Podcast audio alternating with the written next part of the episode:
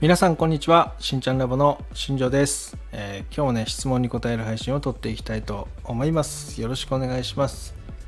えー、今回の質問はですねあのコメントで来た質問になりますね、えー、私が収録した放送のコメントでいただいた質問に回答していきたいと思います。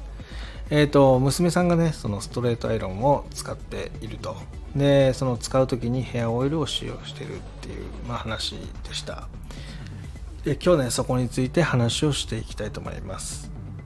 えー、そのやり取りの中ではねそのストレートアイロンの時とかねアイロンを使う際っていうのはヘアオイルとかっていうのは使わない方がいいですよって話をさせてもらったんですけども、えー、今日そこについての、まあ、深掘りをしていきたいと思ってますよろしくお願いしますえっ、ー、とまずその髪の毛をねドライヤーで乾かした後に皆さんストレートアイロンをすると思うんですけどもこのストレートアイロンっていうのは、えーと、かなり高温の熱になるんですよ。もう手で触れないぐらいの熱ですね。手で触るとやけどしちゃうぐらいの熱です。で、えー、それで髪の毛をプレスしていくんですよね。で、えー、イメージしてほしいんですけどフライパンってありますよね。フライパンで卵を焼く時、まあ、野菜を焼く時何でもそうなんですが、えー、とフライパンに火をかけてでその鉄板がねその熱くなりますよね。でそこに油を注いで、えー、お肉だったりとか、えー、卵焼きだったりとかっていうのをしていくと思うんですけども、えーと、油を引かずに、えー、卵を焼いたことがある方とかいましたらよくわかると思うんですけども、えー、フライパンにね油を引かずに卵を焼くと、え焼け方にムラが出ます。あのすごく焦げるところもあれば全く焼けないところもあったりとかその部位によって、えー、焼けるところっていうのが変わってくるんですよね。でこれは何が起こってるかっていうとそのタンパク質に対しての熱の伝導率っていうのがすごくバラバラになるんですよ。まあなので、えー、熱がすごく当たる場所は焦げて当たらない場所は半熟のままみたいな形になったりするんですが、えー、そこにねその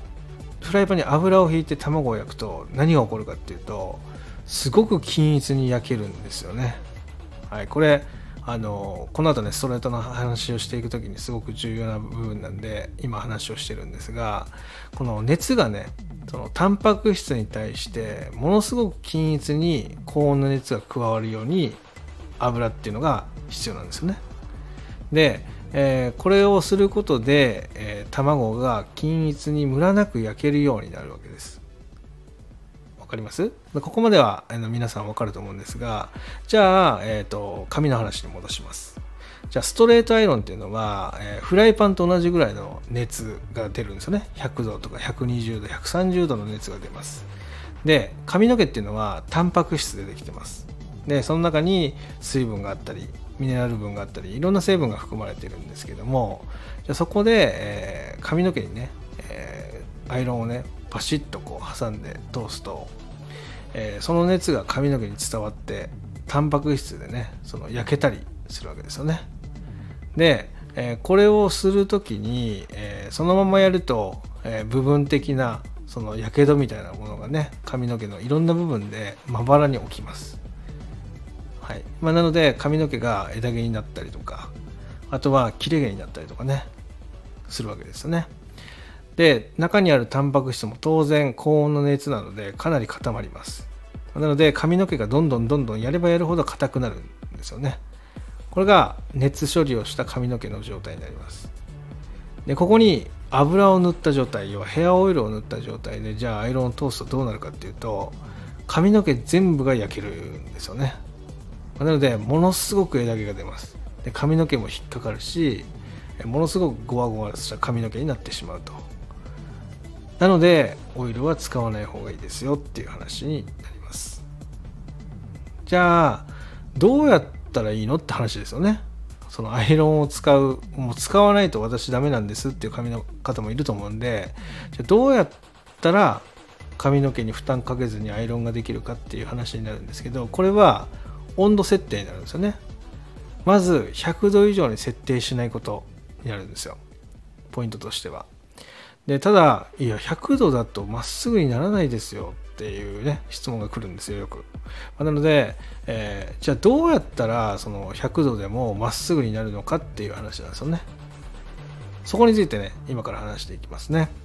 もともとですね髪の毛っていうのは、えー、最初で話したタンパク質っていうのと、えー、水分ミネラル分とかっていうのがねぎっしりこう詰まってる状態なんですよね。けどそこにカラーリングだったりとかストレートとかねパーマとかをするとその髪の中にあるその水分とかタンパク質の量っていうのがね、えー、なくなっていくんです。で、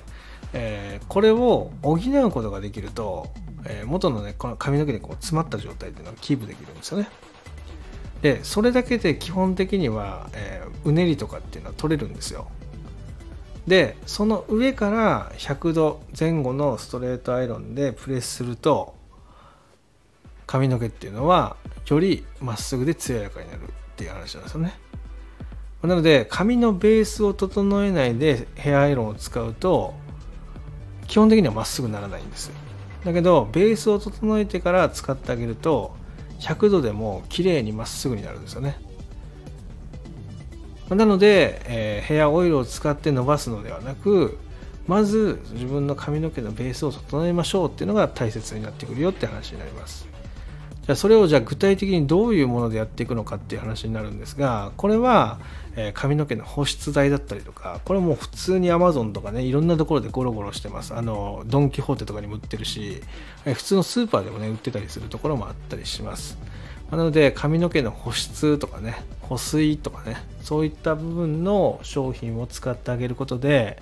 えー、髪のベースっていうのはねいくらでも整えることができるのでそれができるようになれば100度もうむしろ80度ぐらいでもね、えー、綺麗にまっすぐにすることは可能になってくるので、えー、そういう風なねアイロンの使い方っていうのをしてあげると髪の毛も傷みにくくなるし枝毛も出づらくなるし髪の毛がごわつくこともなく引っかかることもなく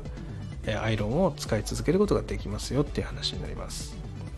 過去にもねそのアイロンヘアアイロンを購入する時の基準はみたいなね配信上げたりとかしてるので、えー、遡ってねそこも聞いていただけると分かるんですけどもヘアアイロンっていうのは基本的にね100度以下の設定で販売されてるものってものすごく少ないんですよね。で100度以下の設定ができるアイロンに関してはおそらく2万円から3万円ぐらいしてくると思います。かなり高価なものではあるんですが、まあ、自分がね髪の毛を例えば伸ばす伸ばしていくっていう時にね